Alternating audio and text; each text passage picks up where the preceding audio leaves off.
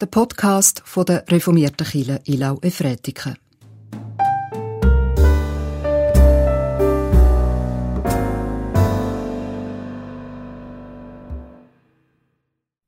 Heile du mich, Herr, so werde ich heil. Hilf du mir, so ist mir geholfen. Das ist der Wochenspruch aus dem Buch Jeremia, aus dem 17. Kapitel, der Vers 14. Wir haben die Woche vom Sonntag, vom 18. Oktober. Es ist die Woche vom 19. Sonntag nach Trinitatis. Wenn man so weit in der Trinitatis-Zeit innen ist, dann bedeutet das, man sei tüchtig im Herbst. Wir wollen miteinander Gottesdienst feiern. Im Namen von Gott dem Vater, dem Sohn Jesus Christus und dem Heiligen Geist. Amen.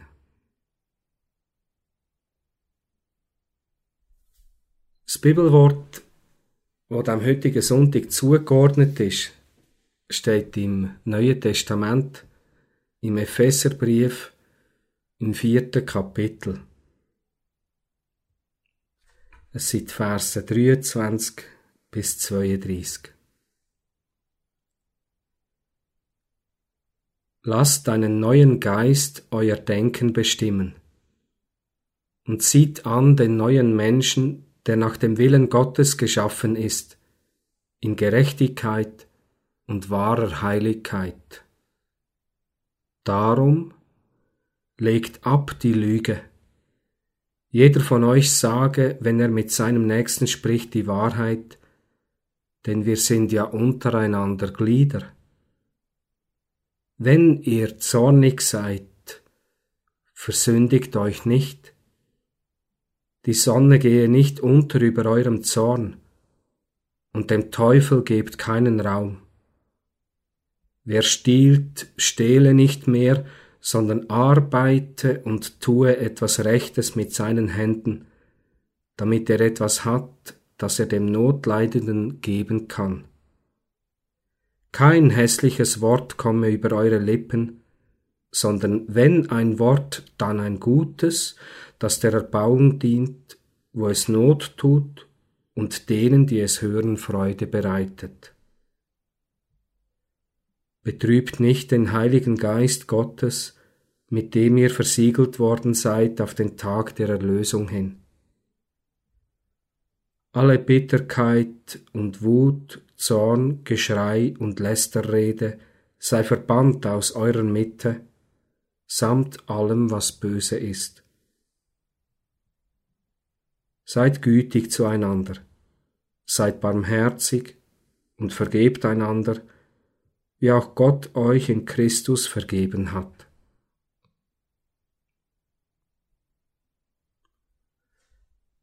So heißt es also im vierten Kapitel vom Epheserbrief. Wenn man die ersten drei Kapitel durchliest, dann kommt man aus dem Staunen fast nicht mehr raus, weil man von all dem liest, was Gott für uns bereitet hat. Gott hat durch seinen Sohn Jesus Christus mit uns Frieden gemacht. Es ist eine neue Zeit angebrochen. Wir leben in der Zeit von einem neuen Bund. Der Paulus sagt, schreibt darum sogar, wir haben neue Kleider angelegt. Wir sind mit dem Heiligen Geist versiegelt. Und darum macht uns der Paulus auch den Vorwurf, ihr zieht immer wieder die alten Kleider an, obwohl er die neuen solltet tragen. Er meint damit, ihr redet, ihr handelt, als ob ihr nicht reich beschenkt worden wäret es ist Böses unter euch, man könnte nicht meinen, dass ihr Jesus zum Vorbild habt. Ja, warum ist denn das so? Dass man nicht einfach als von Christus Beschenkte können leben und uns das nur noch in Frieden leben Ich mache ein Beispiel. Wenn ich einen freien Nachmittag habe, dann weiss ich genau, was mir gut tut. Das ist ein gut eingeheiztes Schminefeuer, ein gutes Buch, einen heissen Tee mit einem Löffel Honig drinnen und einem Schuss Kräuterschnaps. Und dann einen tüchtigen Spaziergang durch den Herbstwald und dann ein bisschen Dösen in einem heissen Bad. Und alleine klappt das immer ganz wunderbar. Aber wenn andere dabei sind, dann ist schnell jemand da, der nörgelt, das Feuer, der Raum, das sei zu heiss, man sollte sowieso Holz kaufen oder sparsamer damit sein. Und dann fängt noch der Nachbar an häckseln. Dabei habe ich ihm doch heute Morgen gesagt, ich freue mich auf den freien Nachmittag. Ja, macht echt der das mit Absicht. Und dann kommt noch der kleine Sohn daher und will vom Tee probieren, den er natürlich nicht darf. Und ich schiesse ihn tüchtig zusammen in meinem Ärger. Er soll endlich mal mit der Klarinette üben. Die ist nämlich schließlich genug teuer gewesen.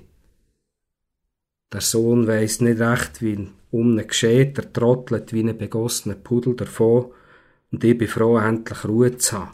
Ja, ich habe doch das Recht dazu. Ich will mich auch einisch erholen.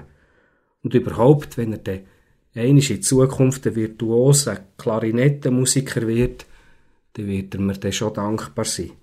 Auch wenn ich jetzt meinen Ärger an ihm ausgelassen habe. Ja, es ist schwierig. Es ist eine Herausforderung, in diesem neuen Bund zu leben. Und besonders zusammen mit anderen Menschen in Gemeinschaft. Wir sind Beschenkte. Aber das merkt man nicht immer. Und darum gibt uns da der Paulus Richtlinien mit auf der Weg, wie dass wir uns nach dem neuen Bund können ausrichten können. Es sind verschiedene Befehle, die er da gibt. Und über einen wollen wir besonders nachdenken. Er schreibt da, wenn ihr zornig seid.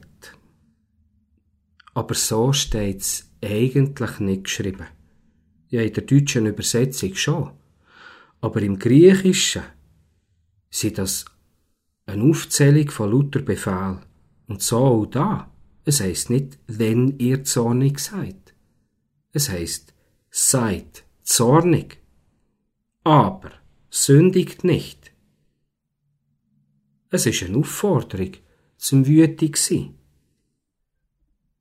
Es gibt im Christentum eine lange Tradition, dass ein edler Mensch, wo etwas von sich haltet, dass der eigentlich nie wütig wird, dass der nie zornig ist.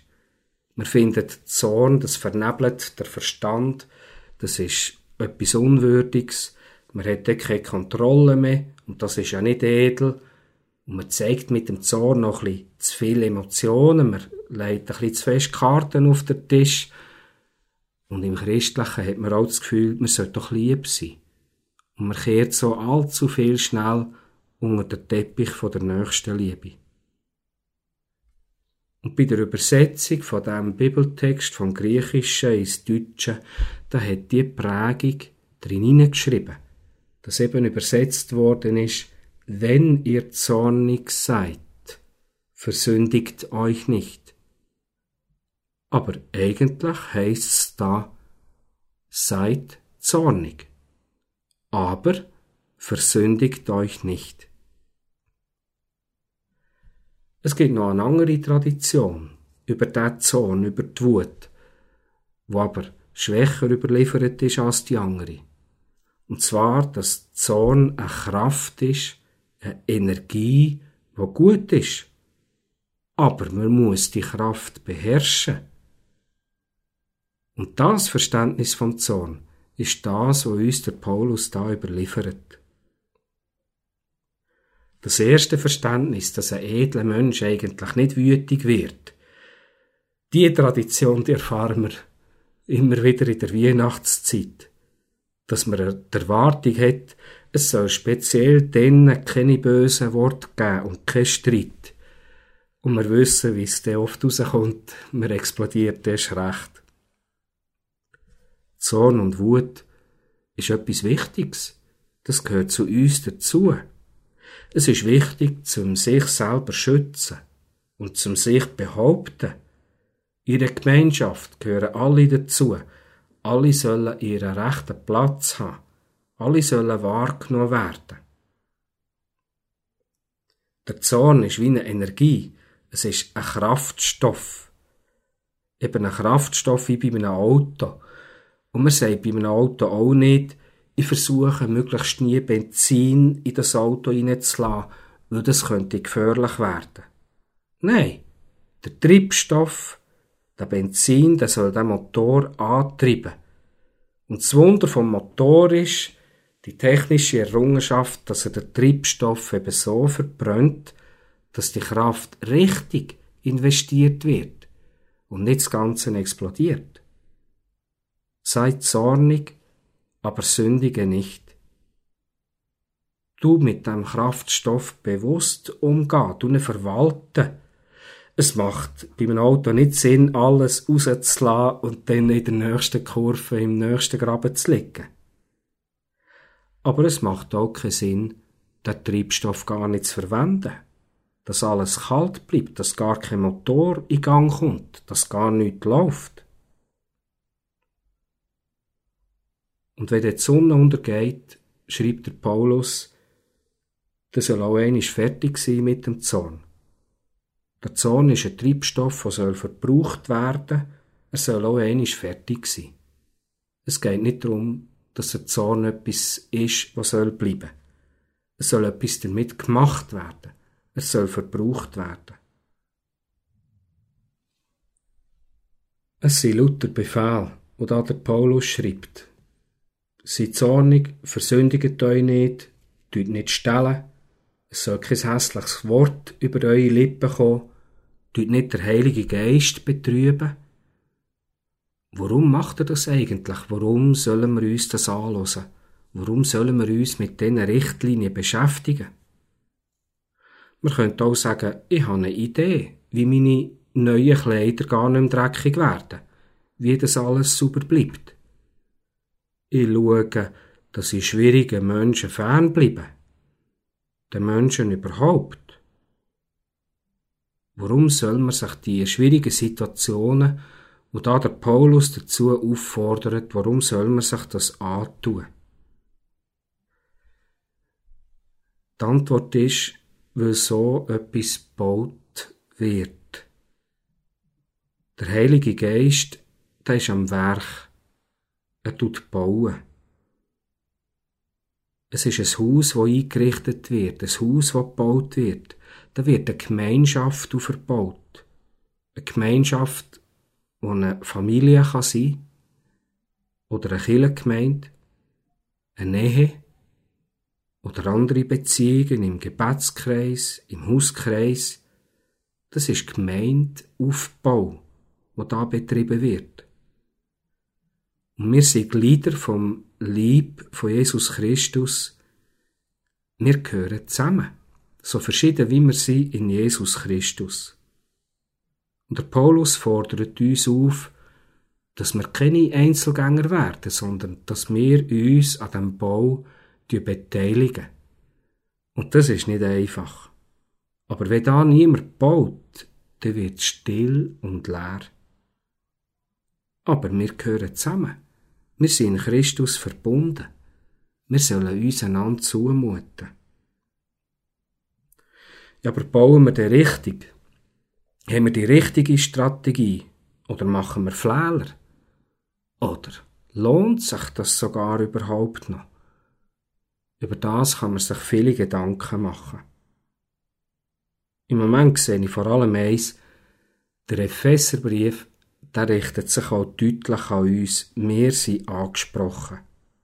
Und wenn man vom Bibelwort angesprochen ist, wenn man dann darauf lost, dann ist doch das schon ein guter Weg dann wird uns Gott nicht im Stich lassen. Gott hat uns grosszügig beschenkt. Er rechnet unsere Sünde, unsere Schuld nicht an. Wir sind Erlöste, wir sind Befreite und es wird eine Zeit kommen, wo wir die Freiheit aus vollen Zügen auskosten und geniessen. Aber bis es so weit ist, sollen wir auf dem Geschenk von der Gnade nicht ausruhen.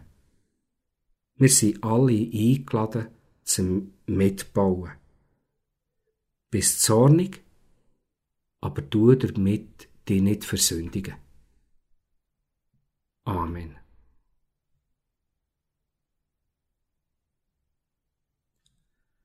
Wir wollen beten und Fürbitte halten.